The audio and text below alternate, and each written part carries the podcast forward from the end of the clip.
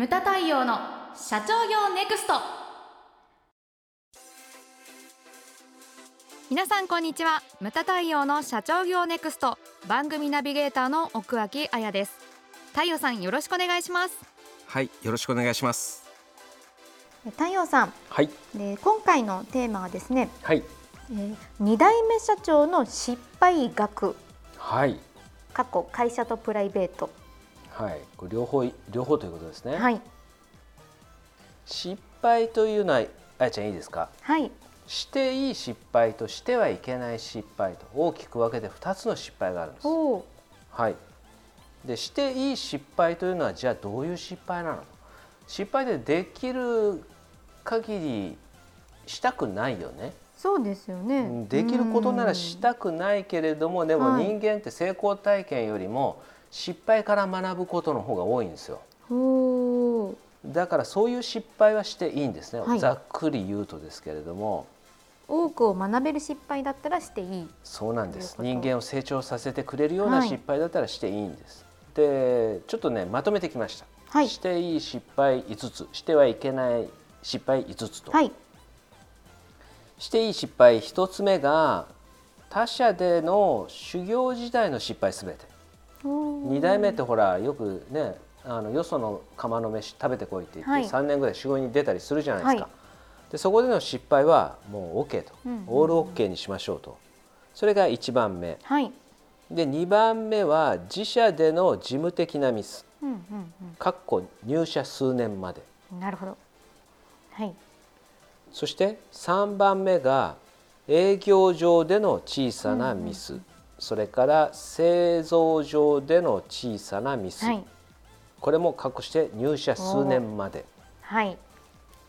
で4番目。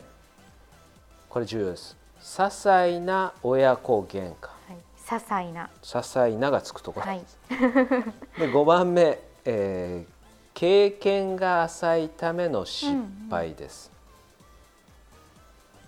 ね、あの若さゆえの過ちとうん。シャア・アズナブルも申しておりました。ちょっとわからないですが。次行きましょうか。してはいけない失敗、はい。えー一つ目が顧客志向でないことによる信頼失墜。うんうんうんで2番目が公私混同、公私混うん。同うん。公私混同です。で3番目人間的魅力の欠如、4番目手腕の欠如。それから先見性の欠如、で最後5番目が決断ができない。これだから、あのリスナーの中には書き出してる人もいるであろうというふうに思いました、この5つを並べて見てみると、うんうんうん。していい失敗というのはこれ5つの共通点は何かって言ったら若い頃なら OK なんですよ。うんそうですねうんうんでこれしてはいけない失敗の方の5つは何かって言ったらこれはその決断力とか手腕とか先見性とだから結構なね役職が上がってきた時ですね。だからこれをこう見てると若い頃だったらいいわけですよ失敗して。はいだから聞いてる人はその自分の息子とかにやっぱりその冒険させる可愛い子には旅させろと言うじゃないですか,、うんはい。失敗させてなんぼだというふうに思うんですよね。うんうん。でに、えー、と言ってしまえば20代30代までは OK です。ここでどれだけ失敗するかでより良い40代50代が決まってくると思うんですよ。です。で40過ぎてちょっと厳しいよね。確かにそうですよね。怒られたりしうん、ですんで、あのそうだと思うんですね。若い頃だったらそのミスもう買ってでもした方がいい苦労とか買ってでもした方がいいというふうに思うんです。あとですねこの5つ5つ5つ言いましたけれども、あとですねはいもっと重要なものがあるんですね。はい何ですか？運です。うーん運です。はい。失敗ではないけれども運というのもあります。で社長として運がない人っていうのはやっぱダメなんですよね。でその運を引き込むためには何か必要かって言ったらこれは努力なんですやっぱり。運を呼び込むためには努力が必要と。これも私よく言いますよね。経営に偶然はねえんだと。はい。全部必然なんだというふうに、えー申し上げております。はいそうなんですね。でプライベートでもやっぱそうこれはあの一緒だというふうに思うんです。プライベートで間違えちゃいけないのは嫁さん旦那さん選びとかね。これは失敗してはいけない失敗してもいいのかな？あ理事長 あ理事長じゃない太陽さん失敗した経験がはい、あります。いや、これもできるこ、何笑ってんだ？ハセディ、ハセディがニヤニヤしてます。ニニヤニヤしてます。早いうちにですねまあ、早いうちにまあ、そうですね。これも、でも、どうなんですかね？どっちに入るんですかね？していい失敗なんですかね？してはいけない。していいと言っておきましょう。そうですねはい。うんこれもだから離職率と一緒で今、えー、と3人に1人離婚してるというような。えそんなうん割合なんですか、うん、今。統計が出てますので。そうなんです。そこからも学ぶことは多多いと思うんですね。だというふうに思います。じゃあここでね、コミュニケーションタイムになりますけれども。はい。あのあやちゃんハセディというのはなんですかねこう失敗なんかありますか？失敗談。失敗な失敗なんですか？なんかあのじゃあちょっと考えていらっしゃる間にもうちょっと喋りましょうか。この間 NHK の朝一でやってたのがやはりあのコロナうつ？はい。コロナとかでそういう人が増えてるみたいで松岡修造さんが、えー、とゲストで出てこられてで僕は冒冒頭しか見てないんですよ。はい。会社に出たんで。で松岡修造さんがおっしゃられてたのがだからその前向きやはり前向きん。ということをおっしゃられてましたけれども、その中で出てきたのがあのあれですよ。えっ、となんだっけ成功の実現、はい。中村天風先生の紹介されて、僕はそこを見てないんですけれどもあのテレビの中で紹介をされたらしくて。で今だからそこそそういうのが重要であったりとかなんかねあの僕もそうなんですよ。結構ねお風呂入ってる時とかね失敗した時のことを思い出したりとかするんですよね。で風呂の中で舌打ちしたりとか。一人でね。怖いですよそれ。そういうことがあるんですけれどもでも、うん、でもそうそう。しなんで覚えてるかって言ったらこれって私が学生時代に習ったことなんですけれども、まあ、セルフカウンセリングっていうかその自己探求でね。なんでそういうことを覚えてるかって言ったらその後ろの自分の感情があるわけですよ。悔しい思いをしたとか頭にきたとか悲しい思いをしたとか。はい。だからそのその時のことをでもそれで終わらせちゃいけなくてそれを紐解いていって解決することが重要なんですよ。うん。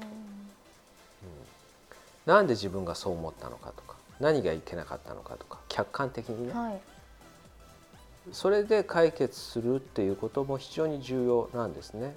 だからそういうことが自分で解決できない人が鬱になっちゃったりとか、うん。そういう人が多いんだというふうに思いますけどね。はい。お二人はじゃあどうですか？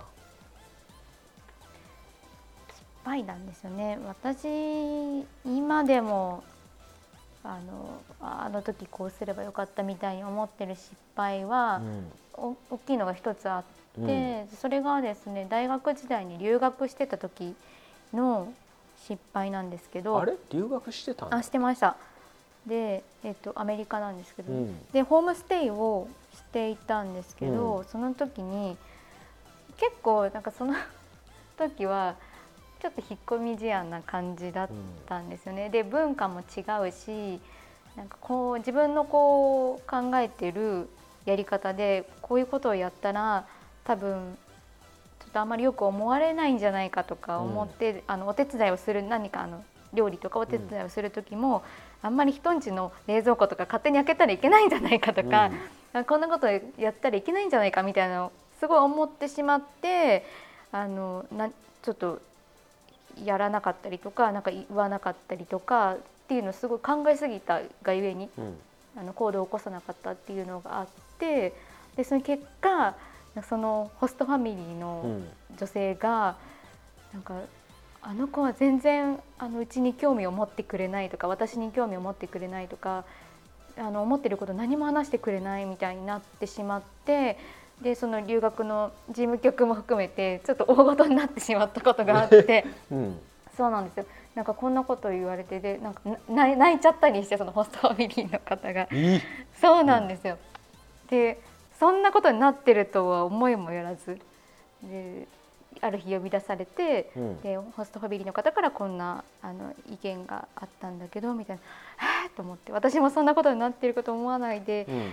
あのでこういう事情で何も言えなかったとか何もあのやらなできなかったみたいな話をして、まあ、最終的にはあの和解して、うん。あ大丈夫だったんですけどでその時の失敗がすごく私の中でもうーなんか心に残るものがあってでそれ以来私はなんかこう思っちゃうんじゃないかと思ってやらないとか言わないっていうのはやめようって言って思ってるんですけどでそれがい人生の中での多分一番の失敗。一番？一番。一番。で思い出せるのがそれなので多分うん一番だと思います、それ一番？はい。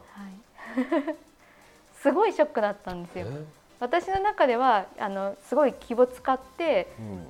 うまくい関係を作ってるつもりだったのに、全然違ったみたいな。大失敗したみたいでも日本人あるあるだよね。ホームステイしてたからすごいよくわかるで日本人の印象ってそうなんだよな、ね、うんステレオタイプみたいな多分印象だったんだと思うけれども、そう。僕逆に怒られたことがああ本当ですか、る、うん。なんかホームステイ終わって一人暮らしした時に、えー、と来た日本人たちと仲良くなってうち、でわーってこうパリピみたいに。酒めちゃくちゃ飲んでそれでその翌朝送ってったんだよね。そしたらなんかあのあれだったんですよ。もう二日酔いで そのうちの一人がそのホームステイ先に送ってってあげたあげたらそこの玄関でこうこうキラキラっとキラキラっと するあれをこうそれで翌朝学校から怒られ それは怒られますた、ね、うん。日本人はおとなしいっていう印象があってそれでホームステイを受け入れてもらってるのに何やってんだって。めっちゃ怒られたこと。めっちゃ怒られたこと。すいませんって言って。まあね、うん、そそれそれ一番。一番ですね。本当にショックでした。本当に本当にショックでしたそれ一番って言ったらもう思い出せないよ失敗の数、うんだって基本的に私なんか失敗は、なそうすごい疑問なんですけど失敗した方が、あのいいみたいな風潮あるじゃないですか、うん。だけどでも絶対失敗しない方がいいのにみたいな。え今回そえてあやちゃんテーマテーマテーマ。そのテーマだからどうしようかなってすごい迷ってたんですけど、うん。ね、失敗しないようにはあの成功するのがやっぱ一番だしだからななのになんか進んで失敗しろみたいなことをこう言言われたりするんですよしあの新卒時代とかに。うんあやちゃんそれはねでできる子の意見なんだよそうなんですか。だからそれですごいあのもがいたいあのもがもがきましたね。基本だからあやちゃんはできる子なんだよありがとうございます。できない人はやっぱり自分も含めて私もそうですけどできない人っていうのは人一倍やっぱり努力をしなきゃダメだし、そう自分もそうだったからね。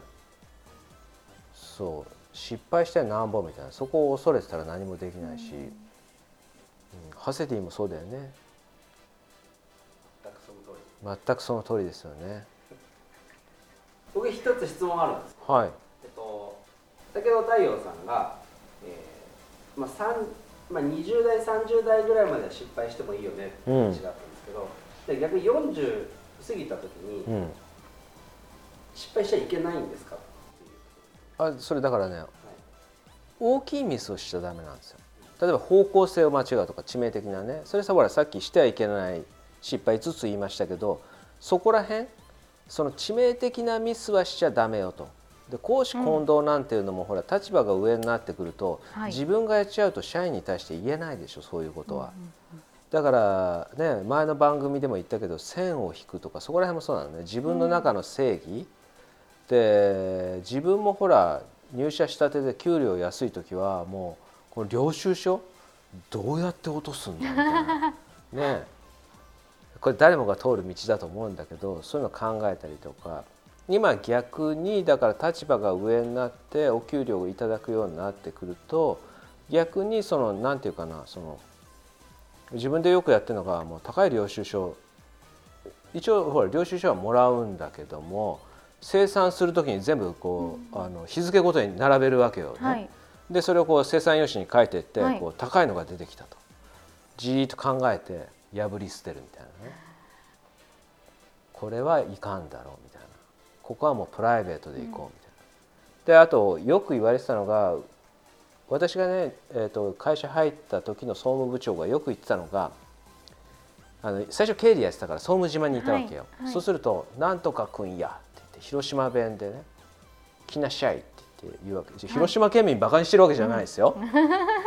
来なしゃいって言ってで「はい」って言って来ると「君な」って言ってこれ何々先生打ち合わせ食事代。これ分かると。これなんだって。あの2件目出さなかったのかうん。はいってこっちが出しました。で「君な」って言って「その先生何歳だ？いくつです」まあ60ぐらいとしましょう。あのなって君みたいな若造にな一次会出してもらったら分かりましょう。で私と同じぐらいのその人だったらはっきり言ってあれだぞって言って若いね若造の君に2軒目までごちそうになったら悪いだろうって普通は自分が払うよって言うんじゃないのかって。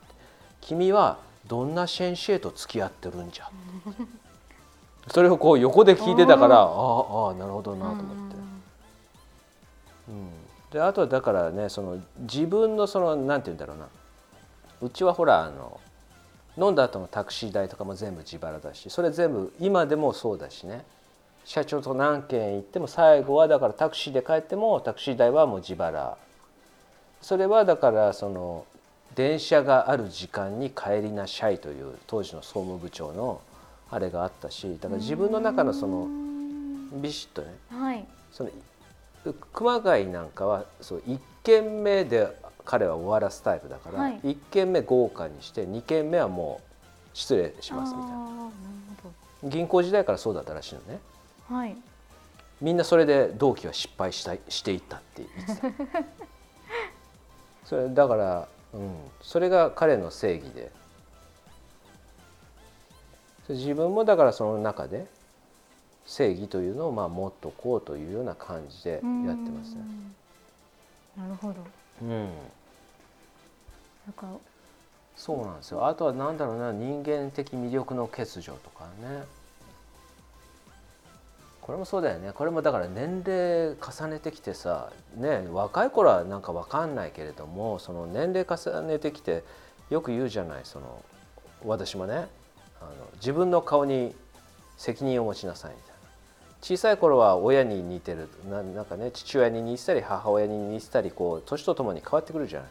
で40過ぎたらどうなってくるかって言ったら自分のねあれが性格とかが出てくるんだようね。ん。顔に出るじゃない。はい。会長なんかよく言ってたよね。そのパンフレットうちのパンフレットが並んでるところに行ってなんか顔が良くないよねみたいな。なんでこんな人選んだのとかねはっきり言ってたよ。そういうのがあったりとかね。あると思うんですよね。だから40になって40過ぎてなんだろうなこうそのなんていうかこうしてはいけないミスっていうかなんていうかそのこれなんかやっぱり出てくんだよねそういうのが。年齢的に。ちっちゃいミスはしてもいいんだけどね。逆にそのちっちゃいミスを40過ぎた時、まあ、40って区切りはまあ一つの区切りとして、その小さいミスをすることが恥ずかしいみたいになってちゃってそのまあ隠すじゃないですけど、うん、それが逆に大きなミスにつながったりってことってないですか？あそれはあるね。なんかそういう時はこう素直にこう分からないけどある意味、40過ぎても50になっても60になっても、うん、すごい基本的なことだけどこれ分からないからっていうふうに聞いてくれる先輩の方がこう接しやすいというか、うん、ある意味こう素直に対対等ではないですけど素直な関係でいられるなっていう気はすごいしますね。うん、あとでもこあの仕事によるよね。ほら営業畑から育ってきた2代目っていうのはほら接待とかそういうのも全部分かってたりとかね、はい、でその営業っていうその部門自体がない会社うちもそうだけども、うん、そうするとうちはほら経営者を相手にしてるからそれぐらい分かれっていうふうに言いたいけれどもでもその慣れてない人って上座とか下座も分かんねえとかさ、はい、たまにいるけどね。それだからさその若い自分だったらまあまあね、上司が怒って終わりとかだけれども、うん、ちょっとねあいつ気が利かねえなみたいなほら仲間内でもね、はい、その経営者の仲間内でもやっぱそういうの出てきちゃったりとかね、うんはい、若いうちに学ぶことってやっぱあるあるじゃない。そうですね。そう手土産であったりとか、ね、必要な場面であったりとか、まあそういうのあるよね。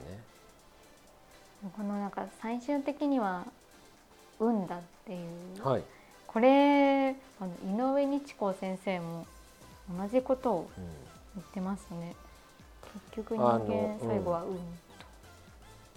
あとそう宗教的なそうね日光先生の話が出てきたんであれなんだけど、はい、あれあやちゃん日光先生会ったことないでしょ？なくてあの CD をずっと聞いてたんですよね、運だと思います、うん、それはどこから来るかって言ったら徳とかそういったものだと思うんですよね。そうですね、うん、結局その日々の徳の積み重ねでしか運は磨磨けないというか、うん、言ってました。そう最後は運なんですよ。運がなければね何やってもダメなんですよ。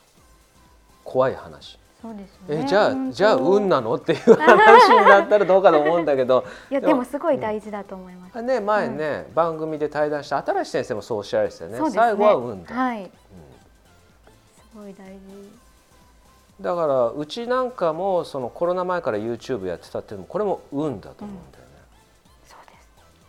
びっくり測ったようにコロナ前からスタートしてたもんね。ちょうどいい時期というか、うん、ね本当によかったです、うん、あのそう奥さんからもよく「運がいいよね」って言って。だってこんな仕事しててさこれだけ台風だなんだってあって一回も出張で俺ミスしたことがないよね。新幹線飛行機。確かにそうですね。何にも引っかかったことがないん。でそうなんですよ。それは運だというふうに思う。自分自身思うようにしてるんですよね。あれですね。最後まとめなきゃいけないんですけれども失敗学だからしていい失敗些細な失敗お客様に迷惑がかからない失敗というのはあの逃げてないでやるべきだというふうに僕は思います。うんはい、ちょっとお客様にね迷惑がかかる失敗というのはどうかと思うけどねでもそういうことこそね強烈にねあの傷のようにねあの深くなって二度と間違えないみたいなねそういうのもねあるかというふうに思います。